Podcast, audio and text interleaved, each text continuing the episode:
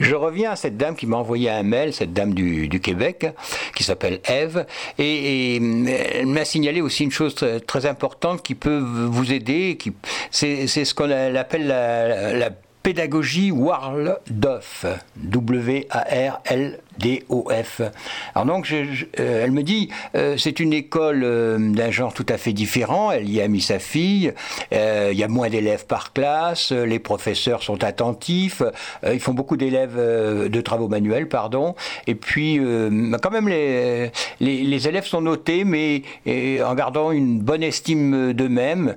Et puis, ils rencontrent des spécialistes régulièrement. Enfin bref, il y a une très bonne communication et l'enfant garde le, plaisir d'aller à l'école.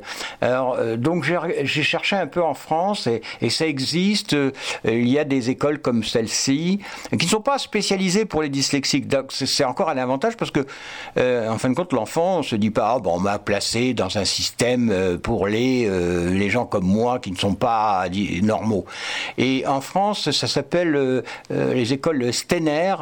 Stener euh, Warl, vous voyez le dyslexique, Warldorf, zut alors. Hein.